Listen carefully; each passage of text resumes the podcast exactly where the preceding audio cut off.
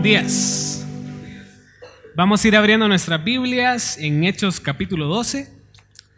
La semana pasada concluimos eh, Hechos capítulo 10 y Hechos capítulo 11, que hablaba acerca de cómo se abrió la puerta del Evangelio hacia los gentiles a través de la predicación de Pedro a Cornelio y a su familia. Y hoy vamos a ver, la, verdad es que la primera persona que se habla, que, está más bien en el otro lado, en el lado del mal, que es el rey Herodes. Entonces, vamos a orar y vamos a entregarle este tiempo a Dios. Señor Dios y Padre, te alabamos y te damos gracias por esta mañana. Gracias por la bendición que, puedes, que es poder venir a orar, a glorificarte, Señor, y estar juntos en armonía, estudiando tu palabra, Señor, y buscando crecer y conocer más de ti, Padre. Gracias por tu amor, Señor, que podamos ser una iglesia que avanza, que avanza en el Evangelio y en el conocimiento de tu palabra, Padre. En el nombre de Jesús. Amén. Hoy vamos a ver el tema cuando nos enfrentamos a Dios y vamos a ver el ejemplo del rey Herodes que quiso enfrentarse a los planes de Dios.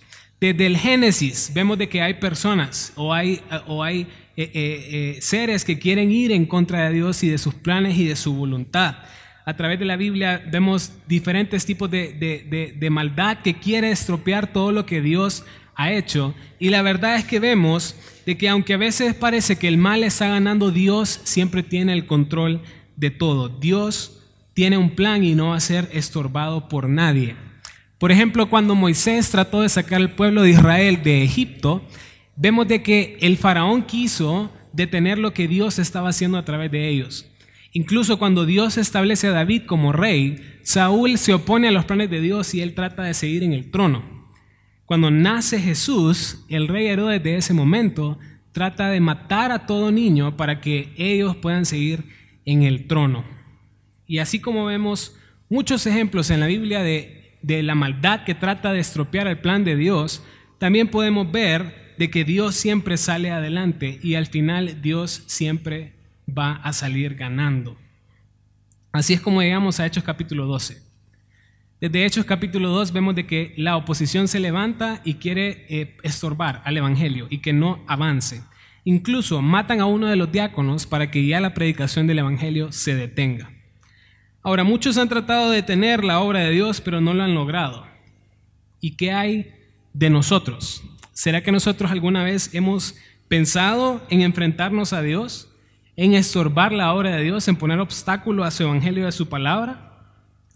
Tal vez no vayamos a ser como el rey Herodes que era asesino o que quería matar a alguien, pero sí tal vez Dios nos ha dicho que hagamos algo o hacer algo en base a su palabra o hacer algo o servir o compartir el Evangelio y no lo hemos hecho.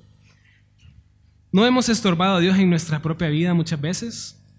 No dejamos que Dios nos use para su obra y no dejamos que Dios nos use para su gloria tampoco. ¿Cómo va a tratar Dios con nosotros si nosotros nos estamos oponiendo a la obra de Dios en nuestros corazones? ¿Qué pasa entonces cuando nos enfrentamos a Dios? ¿Qué ocurre cuando queremos estorbar a Dios y a sus planes? Y eso es lo que vamos a ver hoy. Tres puntos acerca de enfrentarnos a Dios. Vamos a Hechos 12 y vamos a leer versículos 1 y 2. Y vamos a ver el principio cuando el mal ataca y dice, en aquel mismo tiempo el rey Herodes echó mano a algunos de la iglesia para maltratarles y mató a espada a Jacobo, hermano de Juan. Los primeros dos versículos nos comienza a hablar de cómo Herodes trata de oponerse al plan de Dios. Y dice que en aquel mismo tiempo, o sea, en el tiempo de que Dios estaba abriendo la puerta para que el Evangelio pueda llegar hacia los gentiles, en ese mismo tiempo también hay gente que se trata de levantar para oponer contra el plan de Dios. Ahora, Herodes en este caso no es el mismo Herodes que sale en los Evangelios. En los Evangelios conocemos a Herodes el Grande, y este Herodes que aparece ahí es el nieto de Herodes el Grande que aparece en los Evangelios. Este Herodes es Herodes Agripa I, que también tenía por sobrenombre el Grande. Y este tenía por nombre Marco Julio Agripa. ¿Qué hace este Herodes? Pone mano y trata de maltratar a los cristianos, pero llega un punto donde no es suficiente para él eso, sino que él quiere matar a uno de sus líderes y escoge a Jacobo. Ahora, Jacobo no era un, cualquier apóstol o era cualquier líder de la iglesia, sino que, si ustedes se acuerdan en los evangelios, Jacobo era un apóstol prominente. Jacobo era un apóstol que siempre andaba cerca de Jesús, que era el hermano de Juan, que incluso le llamaban los hijos del trueno por su temperamento, pero era alguien importante para la iglesia. O sea, Herodes se fue hacia, hacia uno de los grandes. Así quiso detener la obra de Dios en Judea Herodes. Ahora, si el relato terminara aquí, podríamos pensar, bueno, la verdad es que la maldad va ganando terreno. Parece que la maldad está ganando una de las batallas. Algo así como que si fuera una película del bien contra el mal. De que a veces vemos de que, de, que el mal va ganando y, y que va ganando terreno y que a veces parece que ya no hay otra salida, sino que el mal es quien va a ganar la batalla. Asimismo vemos nuestras propias vidas. Nosotros tratamos de vivir vidas piadosas y agradables a Dios y a veces parece que nada nos sale bien.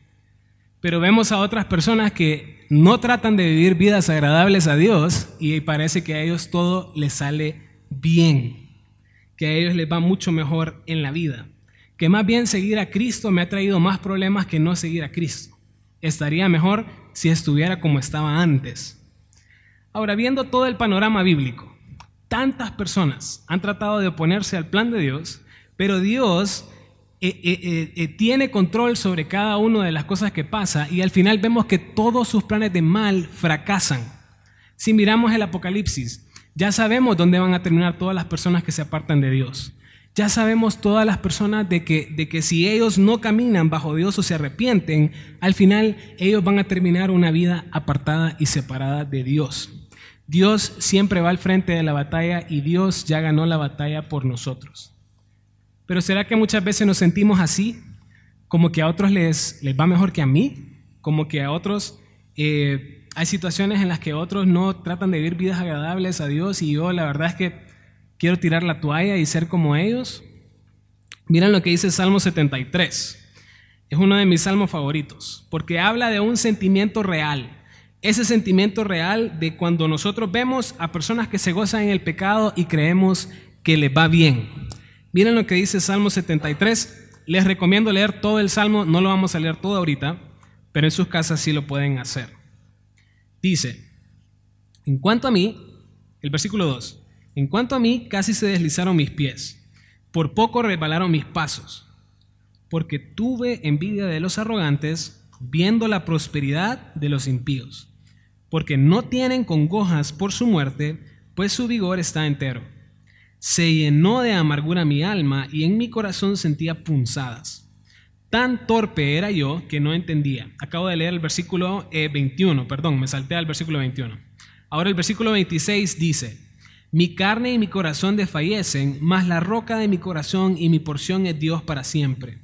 Porque he aquí, los que se alejan de ti perecerán tú destruirás a todo aquel que de ti se aparta. Pero en cuanto a mí, el acercamiento a Dios es el bien. He puesto en Jehová el Señor mi esperanza para contar todas tus obras. Todo el salmo habla acerca de un hombre que está viendo hacia afuera, hacia afuera de la iglesia o hacia afuera de la congregación y está viendo a hombres que hacen iniquidad y parece que les va bien. Y dice que sus pies casi resbalan, que su corazón se llenó de amarguras. Pero al final lo que dice es de que se da cuenta que Dios destruirá a todo aquel que se aparta de él. Aunque no veamos la justicia de Dios aquí en la tierra, sabemos cuál es el fin de las personas que tratan de ir en contra de Dios. Cuando nosotros nos sintamos igual que el salmista, podemos venir a leer el salmo y darnos cuenta de que Dios tiene control en cada situación. Ahora podemos venir también al punto de decir, bueno, Dios no tiene cuidado de sus hijos porque al final Jacobo murió a espada de Herodes. Podríamos pensar de que así nos puede ocurrir a nosotros también. ¿Será que Dios no tiene cuidado de nosotros cuando enfrentamos la muerte? Vamos a leer otro salmo. Salmo 118 del 6 al 8 y dice, Jehová está conmigo, no temeré lo que me pueda hacer el hombre. Jehová está conmigo entre los que me ayudan. Por tanto, yo veré mi deseo mi deseo en los que me aborrecen.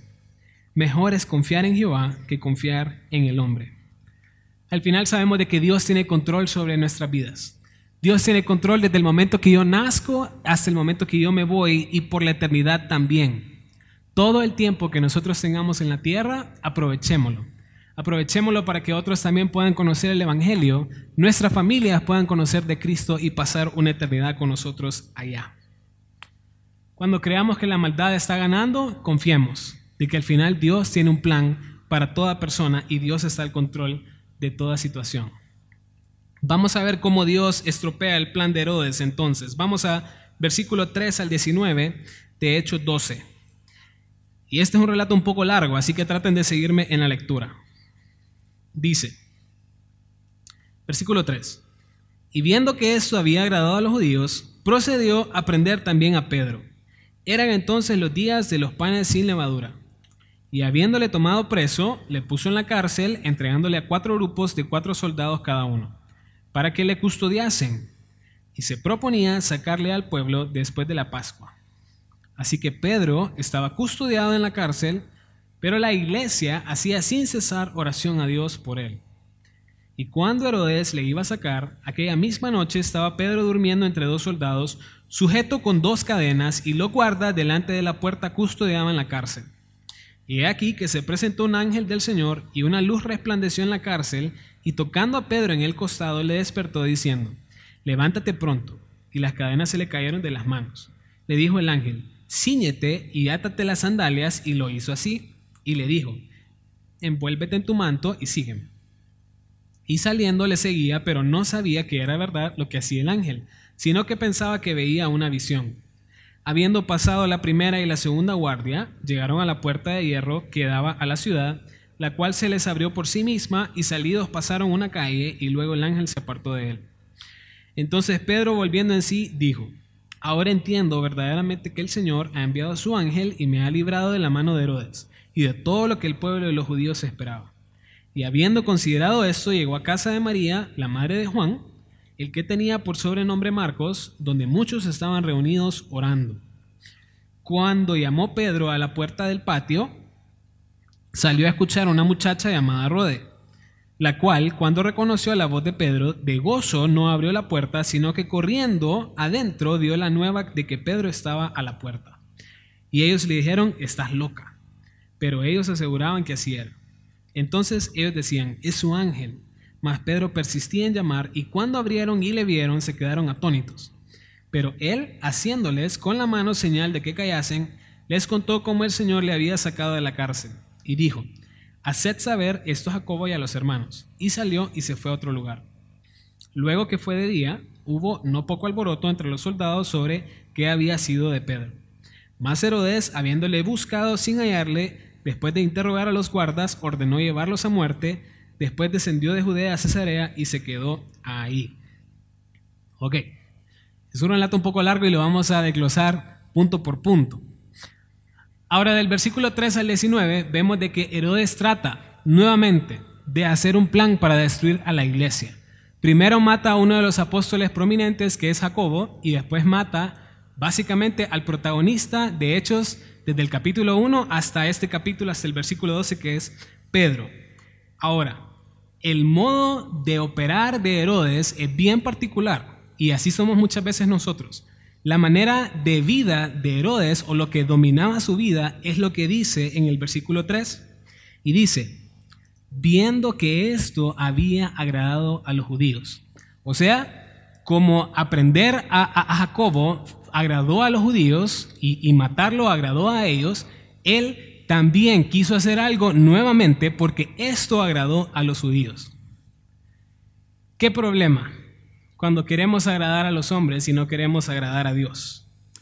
¿Qué problema cuando muchas veces tomamos decisiones por lo que piensan las otras personas o las apariencias y verdaderamente no lo hacemos por agradar a Dios? ¿Qué dice Gálatas 1.10? Miren lo que dicen sus pantallas. Pues busco ahora el favor de los hombres o el de Dios, o trato de agradar a los hombres, pues si todavía agradara a los hombres, no sería siervo de Cristo. ¿Qué refleja verdaderamente que quiero agradar a los hombres y no busco agradar a Dios? Refleja que no tengo una verdadera relación con Él. Vivimos en un mundo lleno de apariencias de buscar agradar a las personas por ser populares o, simplemente por caerle bien a alguien o al mundo. Y la verdad es que cuando yo quiero agradar al mundo o a alguien, esto refleja que no hay una relación genuina con Dios o no hay un amor genuino hacia Él. Y debido a que Él quiso buscar agradar a los hombres, entonces Herodes agarra a Pedro. Ahora, Pedro hasta este punto eh, eh, no había mostrado ningún tipo de violencia. O sea, Pedro era una persona de que como que acepta todo lo que está pasando. Pero aún así, Herodes agarra cuatro grupos de cuatro soldados cada uno para arrestar y custodiar a Pedro. ¿Qué significa eso? Que hay 16 soldados que están cuidando a esta persona, como que si fuera un supercriminal, ¿verdad? ¿Hasta qué punto? Dice que él, Pedro dormía encadenado y en las cadenas estaban dos soldados, uno a cada lado también, o sea, estaba hiper custodiado, como que si fuera imposible salir de esa cárcel de máxima seguridad. Ahora, en el tiempo que Herodes agarra a Pedro, dice que son los días de los panes sin levadura. ¿Cuáles son estos días? El día de la Pascua se sacrificaba un cordero. Y cuando se sacrificaba el cordero, la familia era parte y comían todos juntos del sacrificio de este cordero. Pero justo después o en el momento de ese sacrificio comienzan siete días donde ellos no comen pan con levadura, sino que lo hacen sin levadura. En ese tiempo, como era un tiempo apartado para Dios, ellos no podían sacar a ningún criminal, eh, eh, matar a alguien, o entonces Herodes tenía que esperar ese tiempo para poder hacerlo así. Podríamos pensar que Herodes era una persona súper desconfiada, porque tenía tanta gente que, que estaba custodiando a Pedro en la cárcel. Pero la verdad es que a pesar de que Herodes tenía mucha aceptación de los judíos, los cristianos no estaban alegres con lo que estaba pasando. Y habían muchos cristianos en Judea en ese tiempo que se podían levantar en contra de Herodes. Y como este es el mismo Herodes que aparece en todo Hechos, Herodes también ha visto cómo Dios ha sacado a cada uno de los apóstoles y los, y los discípulos cuando han enfrentado oposición que va en contra de ellos. Entonces, Herodes sí tenía razón por el cual ser una persona desconfiada y poner a tantas personas que custodiaran a Pedro. Miren el versículo 5, que ese me encanta. Porque a pesar de que la Biblia muestra el gran problema que estaba pasando Pedro en la iglesia en este momento, que uno de sus líderes estaba siendo apresado, dice después, pero la iglesia hacía incesante oración por él. La iglesia en general, los cristianos unidos oraban por la vida de Pedro. Ahora, ¿qué ocurre muchas veces? Por eso nosotros hacemos mucho énfasis en los grupos casa. Es necesario que cuando nosotros estemos pasando dificultades, nosotros podamos estar en un grupo de personas y compartir cuáles son nuestras luchas para que juntos podamos orar y ver cómo Dios se manifiesta en lo que nosotros estamos pidiendo a Dios. Eso nos ayuda a animarnos y a motivarnos mutuamente. El grupo casa no solo es para ir a comer, sino también es para ir a estudiar la palabra de Dios y compartir un poco lo que hemos aprendido en este día y no solo eso, al final o al principio tenemos un tiempo para peticiones. Y cuando nosotros tenemos algo que sea difícil para nosotros poder compartirlos en grupo y poder orar y ver cómo Dios se manifiesta en esa persona. Yo recuerdo cuando Wendy estaba embarazada, los primeros tres meses para ella fueron horribles. Pero yo recuerdo que era bien bonito ir al grupo casa y pedir a Dios por el embarazo de Wendy y por mi hijo y después poder ver cómo Dios ha cuidado a mi hijo hasta ahorita, ¿verdad? Y, cómo ha sido Dios manifestándose en nuestras vidas. También eh, Diego estaba orando por la vida de, David, por ejemplo. Eh, hemos estado orando por el pastor de Impacto Sur. La verdad es que eh, Dios ha sido bueno con la vida de él, pero desde que David nos dijo el problema que teníamos, todos nos hemos puesto a orar y hemos visto cómo Dios se ha encargado en esa situación hasta hoy. Ahora, quiero que piensen un poco en la manera como ellos estaban orando. Porque no solo es que estaban en grupo, sino que ellos estaban orando por una petición que era un poco difícil. Porque en los dos versículos anteriores agarran a Jacobo y Herodes lo mató. No solo eso, ven cómo tienen a, a Pedro súper custodiado en la cárcel. Y no solo eso, sino que saben de que la verdad es que Pedro está en casi una situación imposible. Es una petición súper difícil la que le están pidiendo a Dios. Y eso es bien importante entenderlo porque vamos a ver la reacción de ellos más adelante.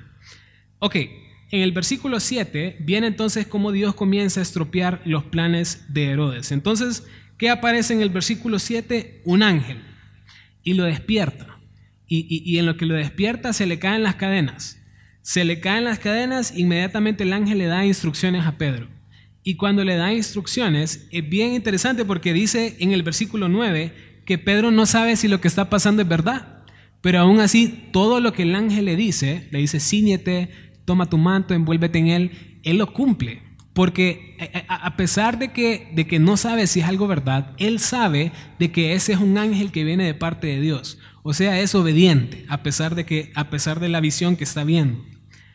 Si ustedes se acuerdan, en el versículo 10, Pedro eh, acababa de estar en una visión de que se le aparecen unos animales y entonces Pedro está viendo a los animales y Dios le dice que coma. Entonces Pedro podría estar pasando por lo mismo, por otra visión, de que verdaderamente Dios me está mostrando algo que yo quiere que aprenda mientras esté en la cárcel. Pero en eso viene el ángel, le quita las, las cadenas, se le caen, pasan las guardias, pasan el primer portón de hierro y llegan hasta una calle y al final él se da cuenta que no hay ningún obstáculo para Dios, de que al final Dios tuvo cuidado de la vida de Pedro y Dios es soberano sobre los planes que tenía Herodes sobre él. Al punto de que en el versículo 11 dice, Leamos el versículo 11.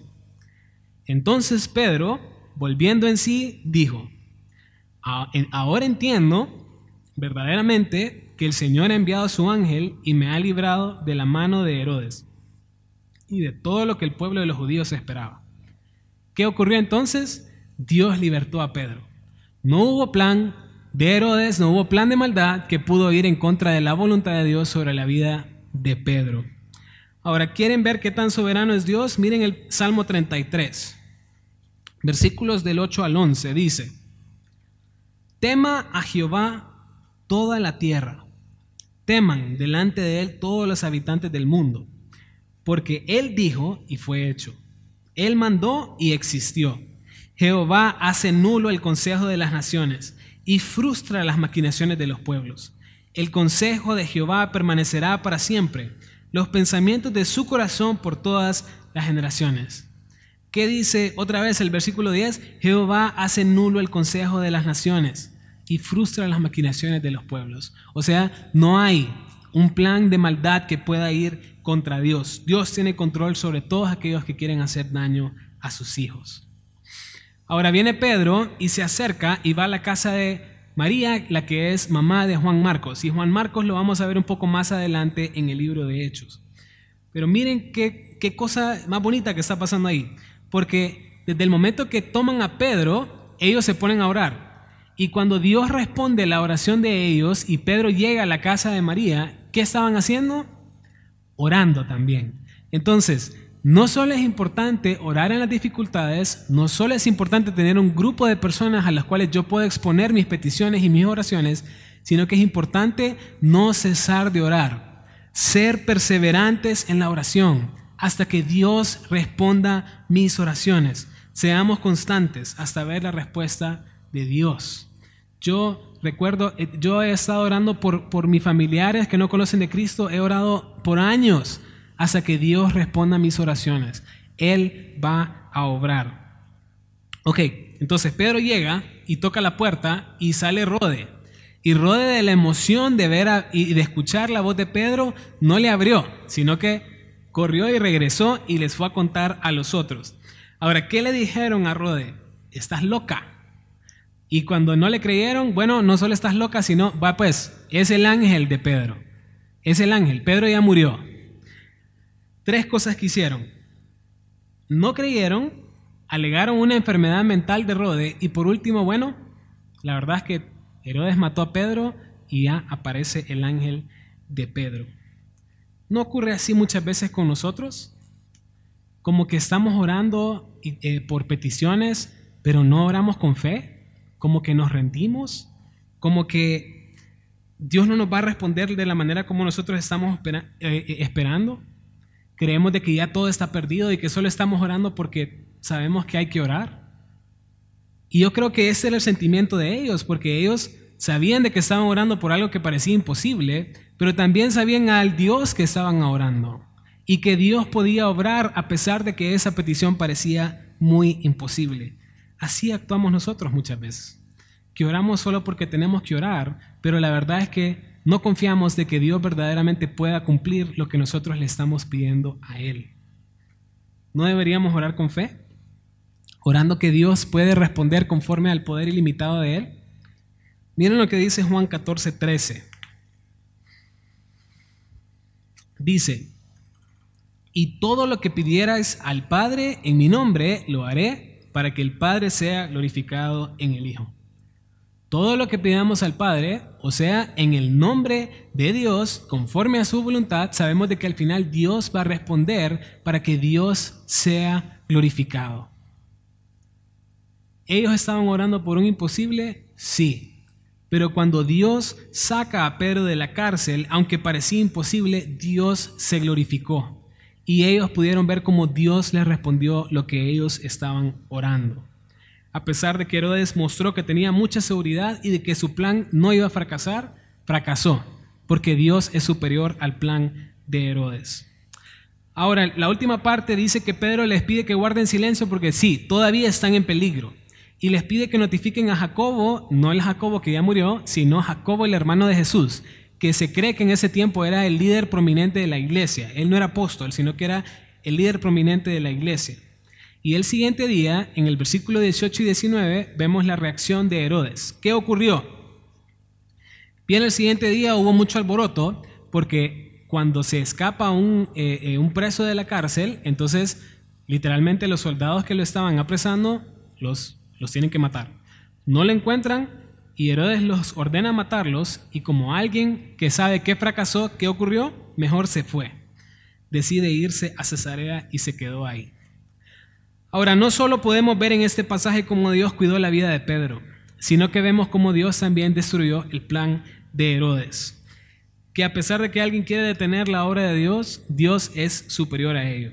Dios mostró su soberanía y su autoridad sobre la vida de Herodes.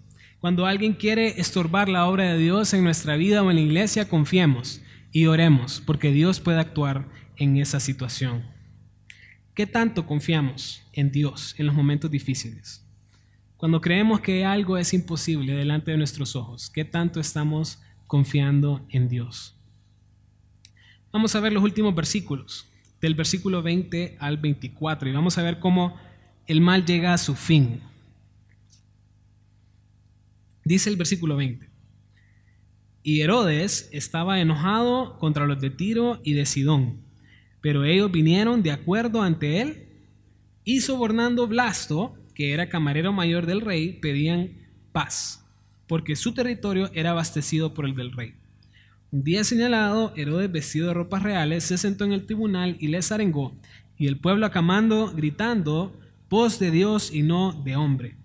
Al momento, un ángel del Señor le hirió por cuanto no dio la gloria a Dios y expiró comido de gusanos. Pero la palabra del Señor crecía y se multiplicaba. ¿Qué ocurrió en los últimos versículos entonces? Herodes llegó a Cesarea. Y, se cree que Herodes fue a Cesarea porque había una celebración muy importante, posiblemente el cumpleaños del César en ese momento. Entonces dice que llega enojado contra los de Tiro y de Sidón, pero no es como que solo esté enojado, sino que él está enojado con búsqueda de hostilidad. Él está como buscando guerra contra los de Tiro y de Sidón. Tiro y Sidón no están bajo el cargo de Herodes. Este no es un territorio de, este rey. Pero si viene Herodes y como, como Tiro y Sidón hacen comercio con los territorios de Herodes, entonces ellos buscan paz porque saben que Herodes busca la hostilidad o la guerra con ellos. ¿Qué hacen? Sobornan a Blasto, y Blasto era como decir un ministro de comercio, como el que estaba encargado de hacer todas las, compras en, ese, en, en, en Herodes. ¿Y qué ocurrió? Viene Herodes y comienza a arengar o proclamar o hablar contra todo el pueblo y después ellos de Tiro y Sidón tienen una respuesta que es completamente manipulada porque ellos querían paz. ¿Qué comenzaron a gritar entonces? Dijeron, voz de Dios y no de hombre. Qué peligroso es dar la gloria a alguien y no darle la gloria a Dios. Sabiendo que Dios es la única persona que merece honra y gloria, debemos únicamente rendir honor hacia Él. Miren lo que dice 2 de Pedro 3, 18. Dice, antes bien, creced en la gracia y el conocimiento de nuestro Señor y Salvador Jesucristo. A Él sea la gloria, ahora y hasta el día de la eternidad. Amén. Solo a Dios, solo a Cristo, solo aquel que dio la vida por nosotros merece recibir gloria solo a Él. No hay hombre que merezca gloria ni que pueda recibir honor en este mundo. Dos capítulos más adelante, en Hechos capítulo 14, ocurre algo similar. Llega Pablo y Bernabé y comienzan a predicar en, cierto lugar y entonces la gente comienza a gritar, estos son dioses, este es como Júpiter y Mercurio. Entonces miren lo que contesta Pablo y Bernabé. Hechos 14, 14. Dice, cuando lo oyeron, los apóstoles Bernabé y Pablo rasgaron sus ropas y se lanzaron entre la multitud dando voces y diciendo, varones, ¿por qué hacéis esto? Nosotros también somos hombres semejantes a vosotros, que anunciamos que desde estas vanidades os convirtáis al Dios vivo que hizo el cielo y la tierra, el mar y todo lo que en ellos hay. ¿Cómo contestó Pablo y Bernabé? Cuando comenzaron a alabarles y rendir honor, hasta sacrificios hacían hacia ellos. Ellos dijeron, no, nosotros somos hombres semejantes a ustedes. Más bien arrepiéntanse de lo que están haciendo. Esto no es algo que es correcto. Entonces, nadie merece honra y gloria en esta tierra, solo Dios, ni Herodes, mucho menos Herodes. Ok, entonces la multitud y Herodes cometen ese error de que hacen las cosas por agradarse a sí mismos. Ahora, ¿cuál es el problema de Herodes? Nuevamente, Herodes es un hombre que se deja llevar por el orgullo, por la vanidad y por la aceptación de las personas, por la popularidad. ¿Cuál fue el resultado de Herodes? Miren el versículo 23. Dice, al momento un ángel del Señor le hirió por cuanto no dio la gloria a Dios y expiró comido de gusanos. Nuevamente, ¿qué tan peligroso es no darle la gloria a Dios? ¿Qué tan peligroso fue para Herodes? Su fin fue muerte. Dios hizo justicia sobre la vida de él. Al final hasta fue comido de gusanos porque fue un hombre que decidió darse la gloria a sí mismo y no darle la gloria a Dios. Al final del Apocalipsis vemos que toda maldad al final es destruida en el lago de fuego. No hay maldad que pueda ir contra Dios. Nosotros vamos a poder reinar con Dios por una eternidad. Y aunque parezca que la maldad va ganando a veces en nuestras vidas o, o en la tierra o donde sea, Dios tiene el control. Y al final Dios es quien va a salir ganando porque Él es soberano sobre todo. ¿Qué tan soberano es Dios? Si hay una comparación entre la historia que está pasando con Herodes ahorita y lo que acaba de pasar con Pedro en el capítulo 10 y el capítulo 11. Vamos a Hechos 11, 17. Miren cómo se compara la vida de Pedro con lo que pasó con Herodes hace poco. Y dice Hechos 11, 17. Si Dios, pues, les concedió también el mismo don que a nosotros que hemos creído en el Señor Jesucristo, ¿quién era yo que pudiese estorbar a Dios? Pedro también, él no creía que el Evangelio era para los gentiles.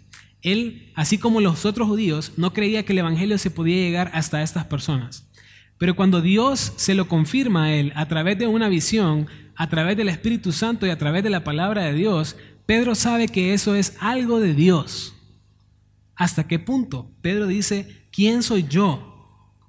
¿Quién era yo que pudiese estorbar a Dios?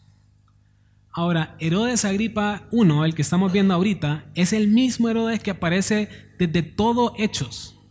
Desde Hechos capítulo 1 hasta capítulo 12 es el mismo. O sea que Dios ha, Herodes ha visto todo lo que Dios ha hecho a través de todos estos capítulos y todos estos años Herodes ha visto lo que Dios ha hecho y cómo Dios ha expandido su obra. Y aún así Herodes quiere estorbar la obra de Dios en este lugar. Al final no hay manera de detener el Evangelio. No hay manera de ser estorbo a Dios. ¿Qué otra comparación podemos hacer? ¿Dónde fue que se abre la puerta hacia los gentiles y se comparte el Evangelio en este lugar? Hechos capítulo 10, versículo 1. Miren lo que ocurre en este lugar. Hechos 10.1 dice, había en Cesarea un hombre llamado Cornelio, centurión de la compañía llamada La Italiana, el mismo lugar donde Pedro llega a compartir el Evangelio hacia los gentiles y donde se abre la puerta del Evangelio, que es Cesarea, es el mismo lugar donde Dios hace juicio a Herodes, alguien que quiso estorbar la obra de Dios. Dios usa a Pedro para que el Evangelio avance en Cesarea y Dios hace juicio hacia Herodes por estorbar la obra de Dios en Cesarea también. Dios es soberano. ¿Qué ocurrió al final? Hechos 12:24. Y ya estamos terminando, dice. Pero la palabra del Señor crecía y se multiplicaba. Herodes murió y no cumplió su propósito. La palabra de Dios más bien creció y se multiplicó. Cuando muere Jacobo podríamos pensar, bueno, la obra de Dios está siendo estorbada, la obra de Dios va a terminar, ya, uno de los apóstoles murió, ya estuvo. No, la palabra de Dios crecía y se multiplicaba. Ellos oraron y al final dieron gloria a Dios por lo que Dios hizo en este lugar. Ahora podríamos pensar que en nosotros no hay un Herodes, de que entre nosotros no hay una persona que quiere estorbar la obra de Dios, de que nosotros no queremos quitarle la vida a uno de sus santos. Pero hay muchas maneras de que nosotros podemos ser utilizados para detener la obra de Dios, no solamente quitando la vida de los santos hijos de Dios.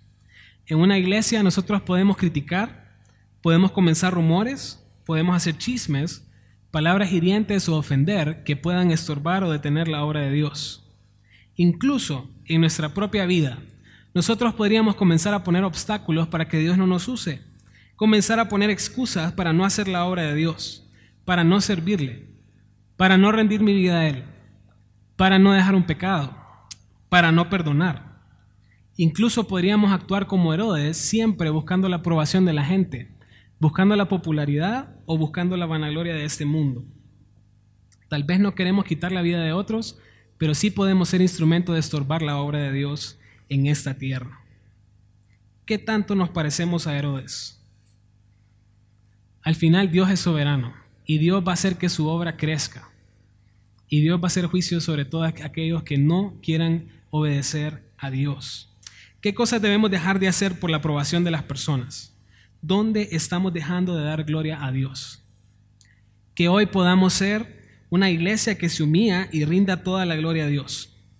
Que confía a Dios en los momentos de dificultad y que ora cuando está una persona o alguien queriendo detener la obra de Dios. Que podamos seguir creciendo también y que la palabra de, Dios se multiplique en nuestras vidas y en esta iglesia también. Oremos.